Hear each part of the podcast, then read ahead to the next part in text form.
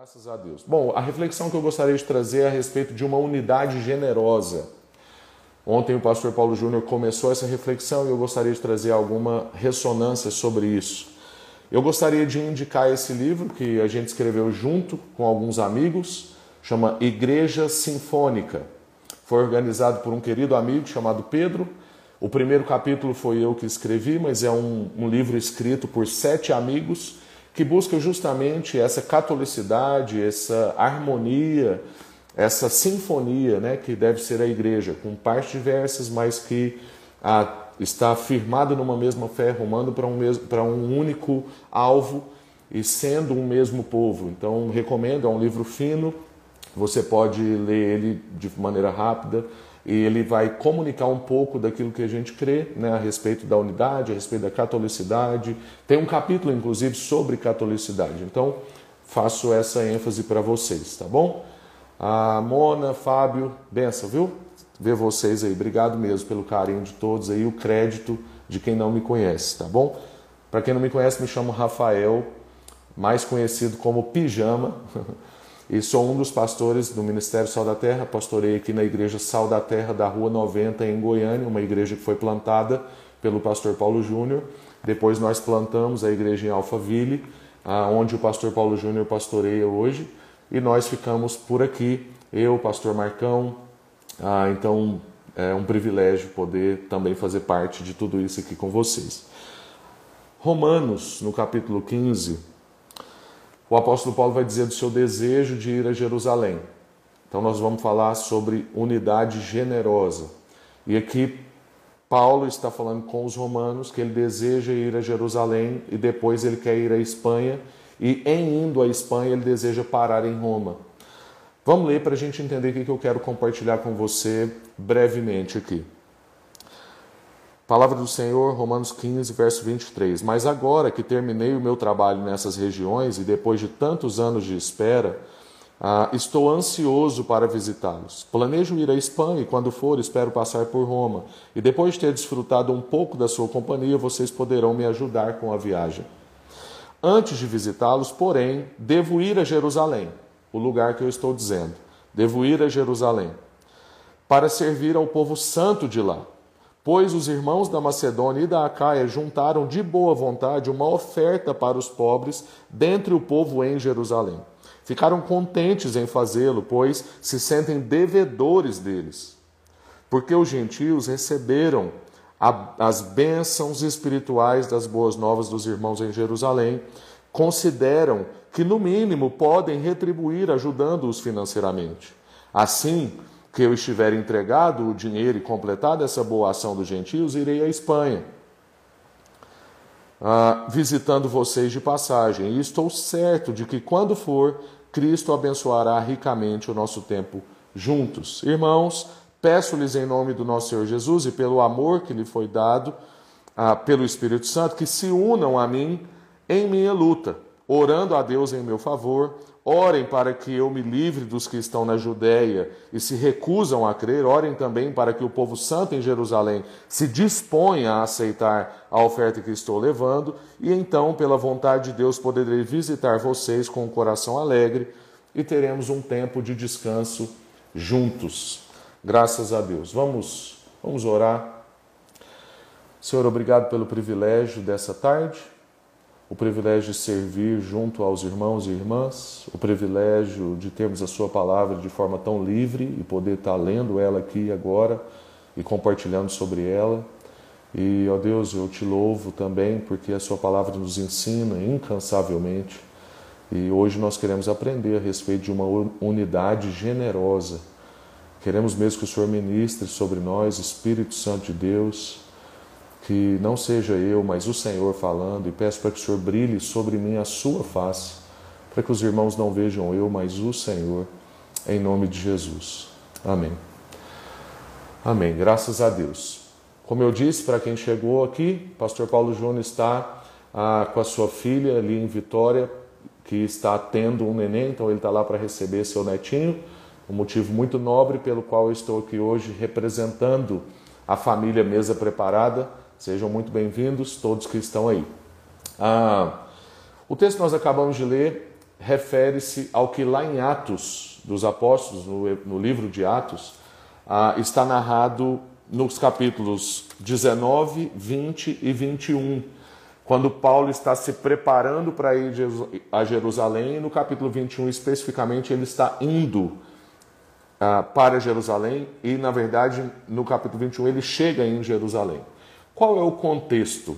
Ele está dizendo para os romanos que ah, o povo da Macedônia e da Acaia e outras pessoas também, outros lugares, levantaram ofertas para o povo de Jerusalém. Diz que esse povo se sente devedor.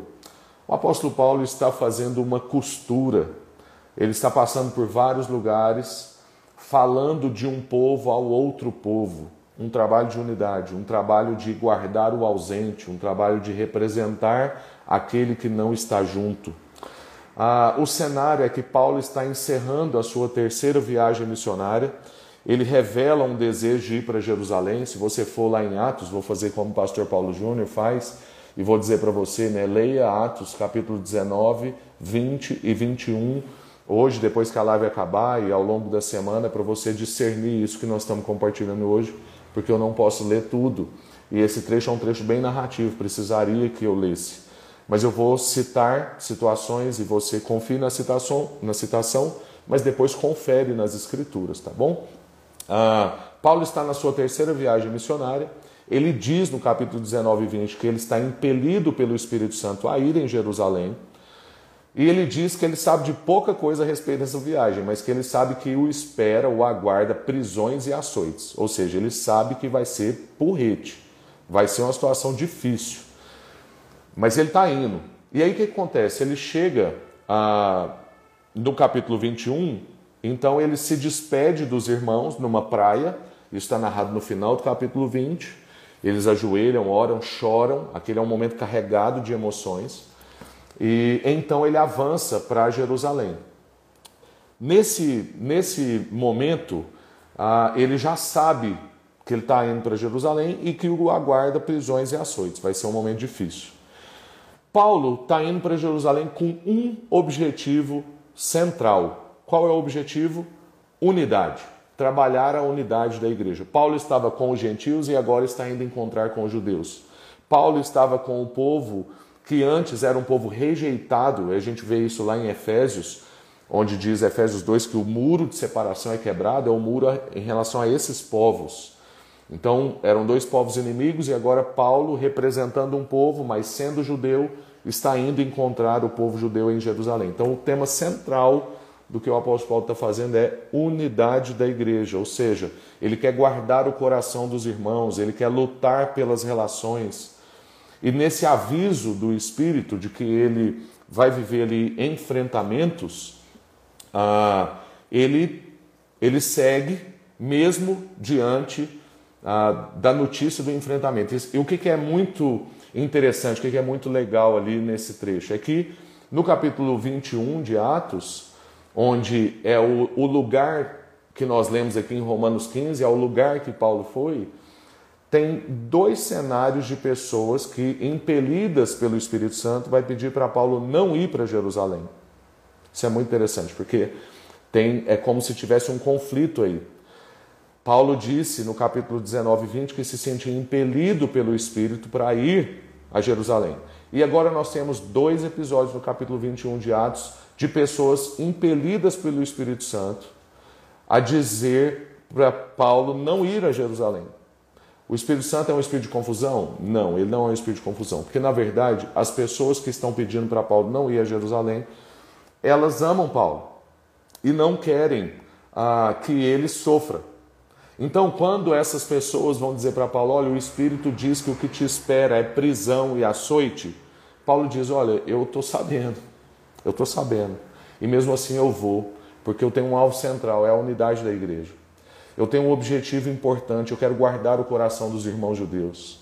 Eu preciso trabalhar as relações dos irmãos, e é por isso que o apóstolo Paulo vai, e Deus vai confirmando o que o apóstolo Paulo está fazendo segundo a sua caminhada. E aqui já fica um primeiro ensinamento importante para nós.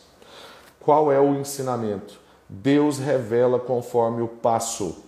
Muitas vezes a gente quer exigir de Deus que Ele diga para nós tudo em relação ao futuro. Mas Deus trabalha com a gente, conforme o passo vai sendo dado, Ele vai abrindo a estrada. Entrem na estrada. Entre na jornada. Cada passo que você der, a estrada vai sendo aberta. O apóstolo Paulo não entendia muita coisa, mas se sentia impelido a ir para Jerusalém, ele vai. O que, que acontece nesses dois episódios onde as pessoas dizem: Olha, o que te espera lá é muito difícil, não vá. O que Paulo recebe, na verdade, é uma confirmação de Deus. Ele diz: Olha, eu sei, na verdade, o que vocês estão fazendo é confirmando para mim que eu devo ir. Conforme o passo está sendo dado, Deus está revelando a estrada. Entre na estrada, coloque os seus pés. Deus vai dizer os próximos passos a ser dado. Deus está nos processos. Deus é garantidor do resultado. Justamente por isso que ele trabalha com a gente nos processos. E como a gente disse, então, o grande desafio da jornada de Paulo é a luta pela unidade. Essa é a vontade de Deus. Paulo escreve sobre isso em Efésios, quando ele vai dizer, ah, ali em Efésios capítulo 4, que a gente deve lutar diligentemente pela manutenção da unidade do Espírito. Ou seja, a unidade já foi dada pelo Espírito e a gente tem que lutar pela manutenção dela.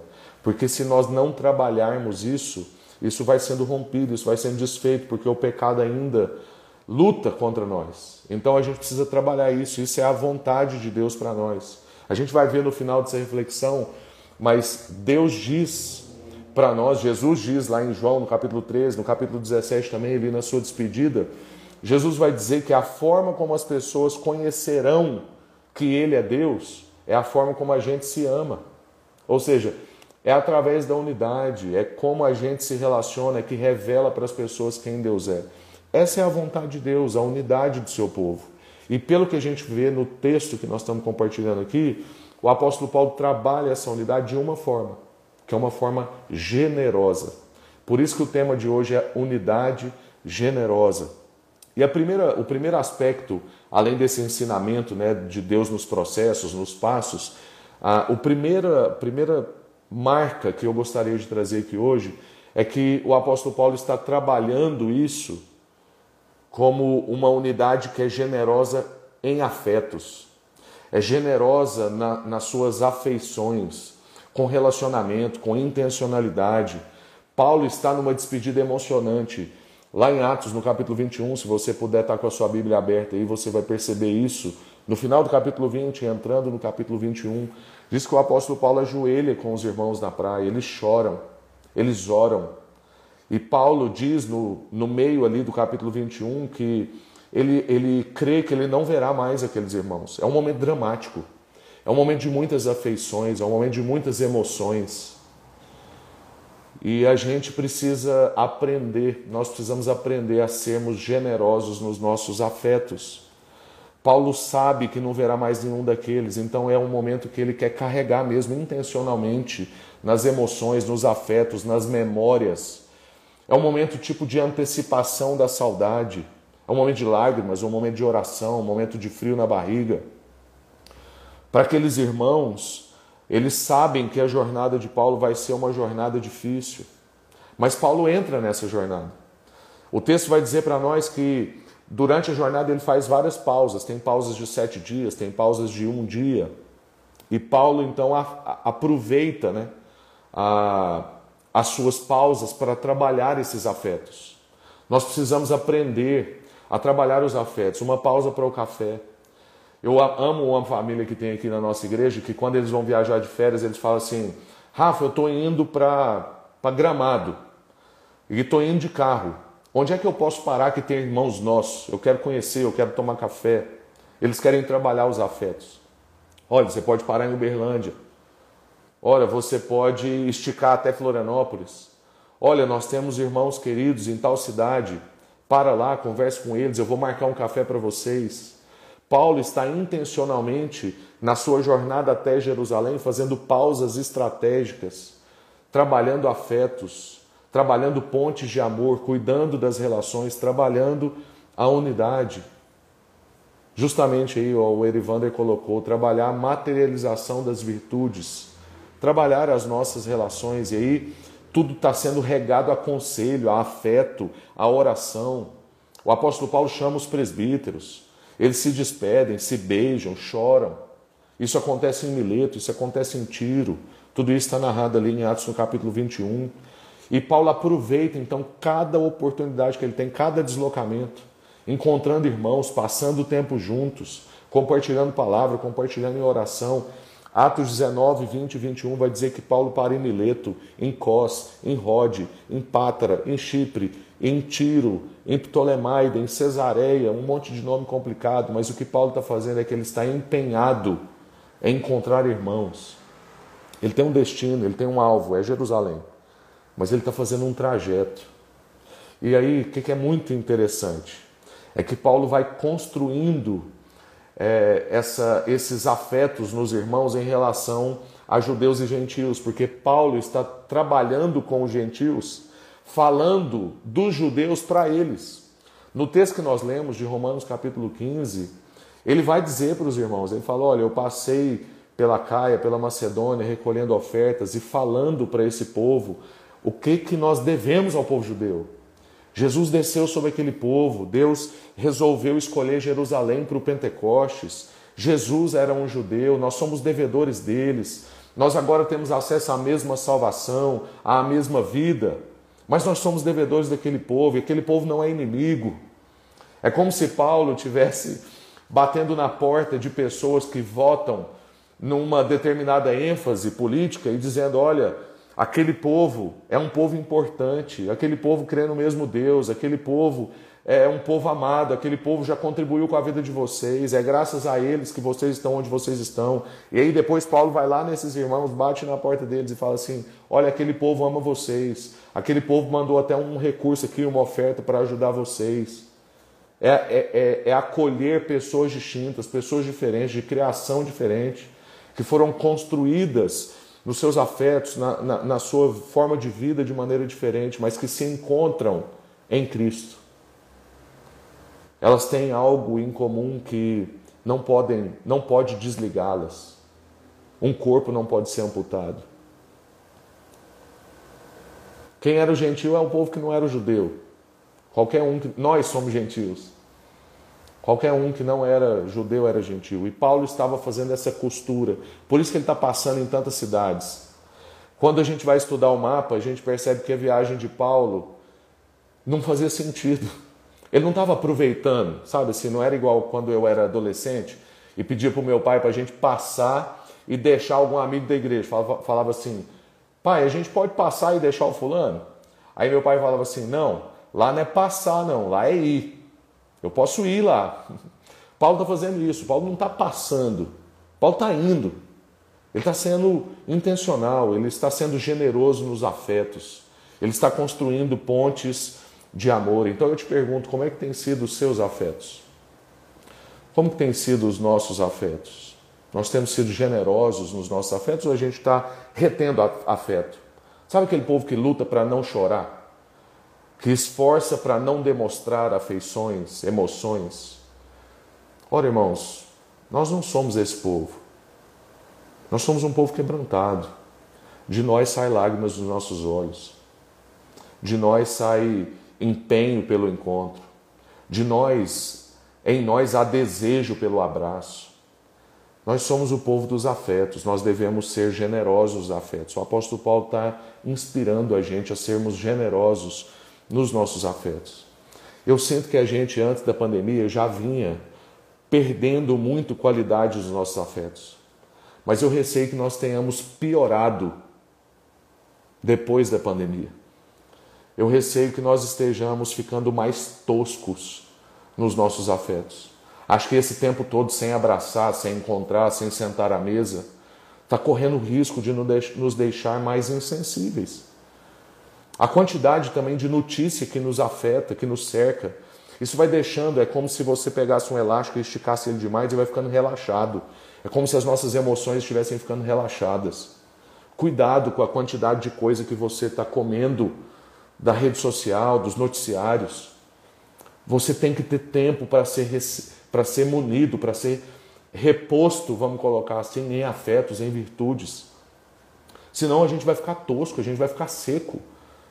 Nós vamos ficar insensíveis. A unidade é trabalhada de forma generosa nos afetos. É difícil para você receber em casa, é difícil para você hospedar, é difícil você fazer parte, às vezes, de um grupo de partilha. Qual que é o seu empenho pela unidade? Eu conheço casas que a distância do quarto do pai para o quarto é, do filho é uma distância como daqui do outro lado do oceano.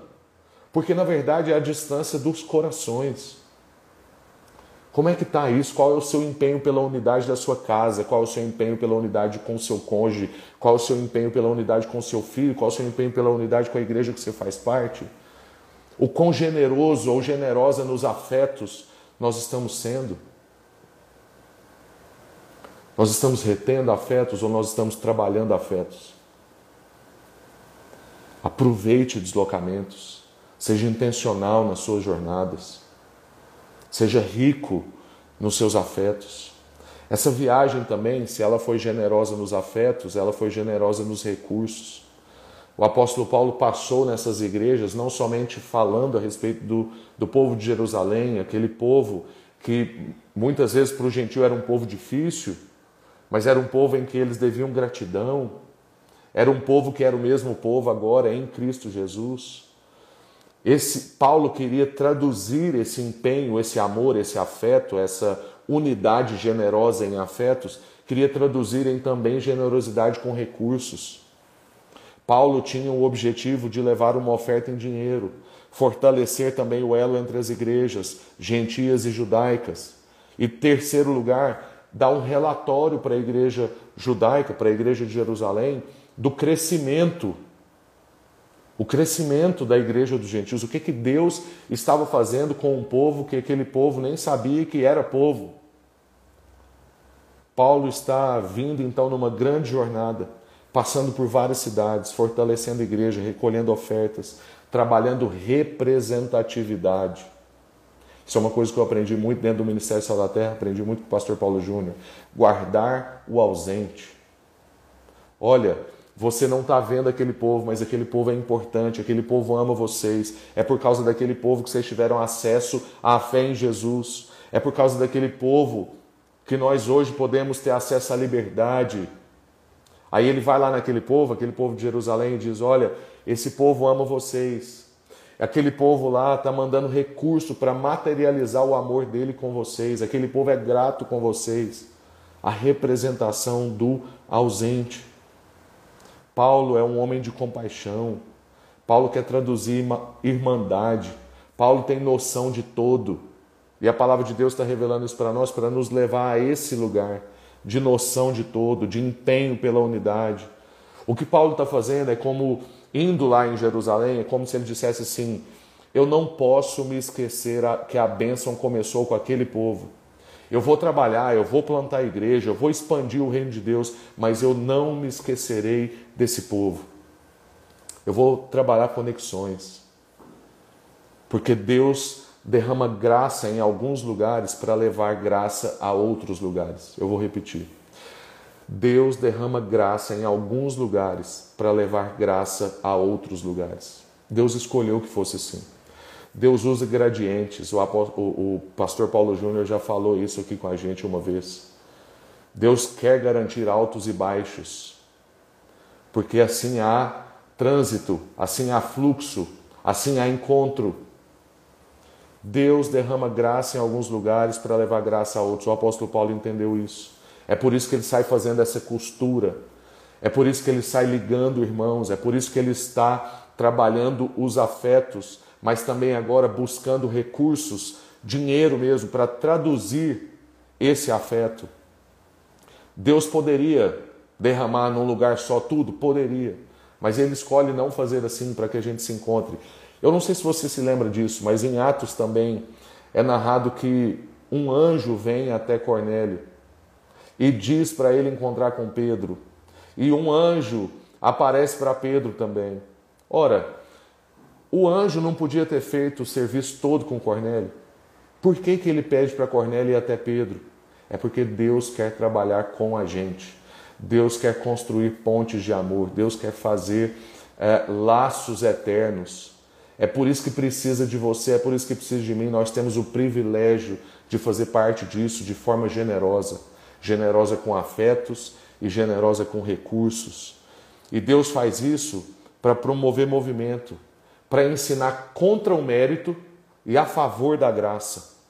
Deus está exaltando a graça. Deus está dizendo: olha, eu derramei recurso num lugar para compartilhar com outro. Então, se você tem carro bom, é para dar carona.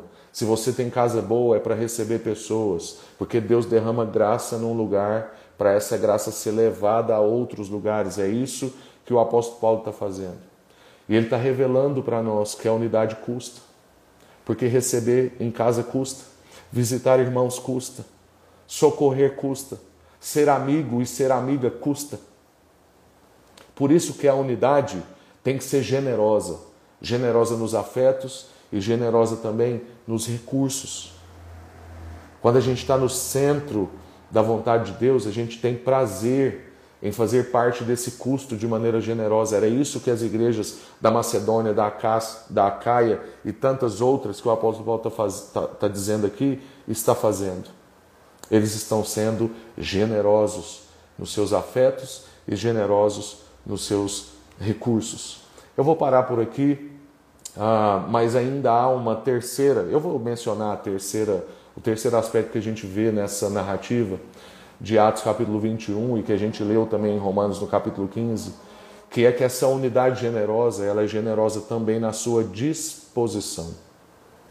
Porque lá em Atos capítulo 21, quando o apóstolo Paulo se encontra com Tiago, irmão de Jesus, um apóstolo também, e com os presbíteros de Jerusalém, o apóstolo Paulo relata as bênçãos do povo gentil Tiago também relata as bênçãos do povo de Jerusalém e demonstra uma preocupação, que é a preocupação ah, do povo de, de Jerusalém interpretar o apóstolo Paulo mal e isso redundar em açoites, prisões.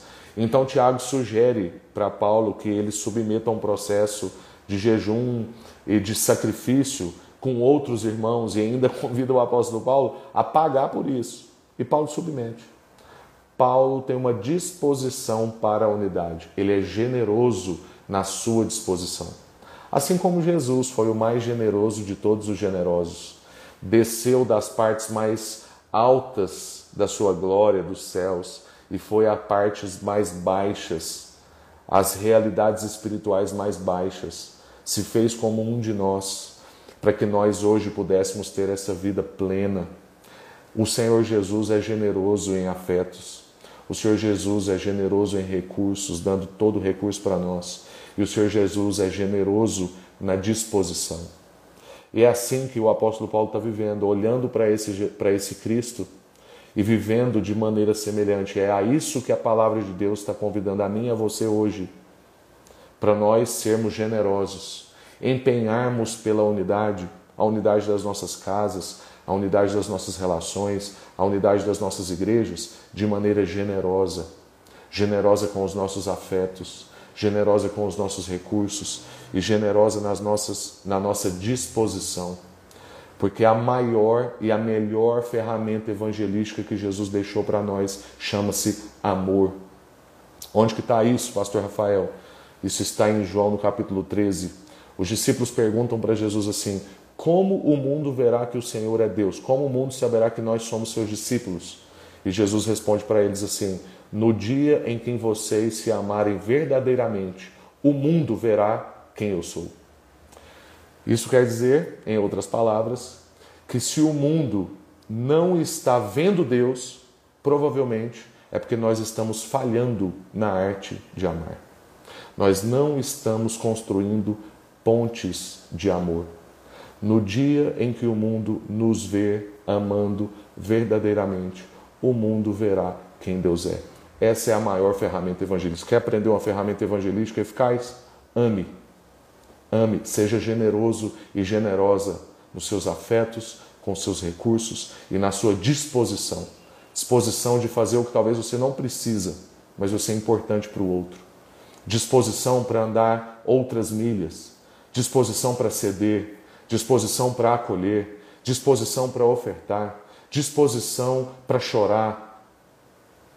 Nós somos convidados hoje, então, pela palavra de Deus, a trabalharmos a unidade de maneira generosa. É isso. Deus abençoe. Um privilégio estar com vocês até agora. Uma honra ter a presença de vocês aqui. Eu sou muito grato mesmo assim pela confiança de vocês e do pastor Paulo Júnior.